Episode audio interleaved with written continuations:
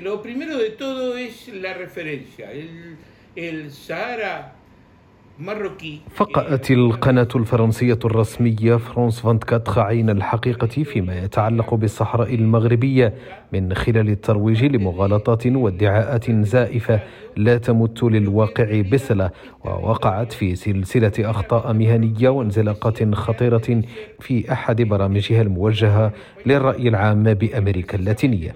الصحراء كانت على الدوام أرضا مغربية وقبل الاستعمار الإسباني لم تكن أرضا خلاء كما زعمت القناة الفرنسية بدليل وجود علاقات البيعة بين القبائل الصحراوية وسلاطين المغرب.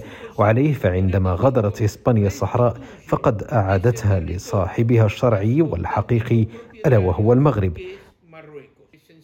الجزائر والبوليساريو يمنعان بكل السبل تنظيم عملية إحصاء للمحتجزين بمخيمات تندوف جنوب الجزائر وليس اللاجئين كما تدعي فرانس 24 والهم الوحيد للبوليساريو ومن يقف وراءها هو اختلاس المساعدة الإنسانية. ما خرجت به فرانس 24 يندرج ضمن سياق انعكاسات التحولات الجيوسياسية التي عرفتها قضية الصحراء المغربية.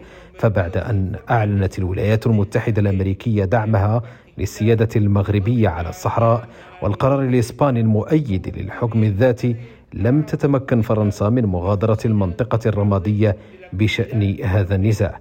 فرنسا التي فقدت وزنها على الساحة الإفريقية تحاول عبثا من خلال وسائل إعلامها الرسمية كسب ود سياسي ودبلوماسي في فضاءات جديدة ومن بينها أمريكا اللاتينية من خلال رسائل ملغومة وأفكار مغلوطة حول نزاعات إفريقيا بعد أن أصبحت تخبط خبط عشواء وأضحت خارج رقعة الشطرنج الدولي.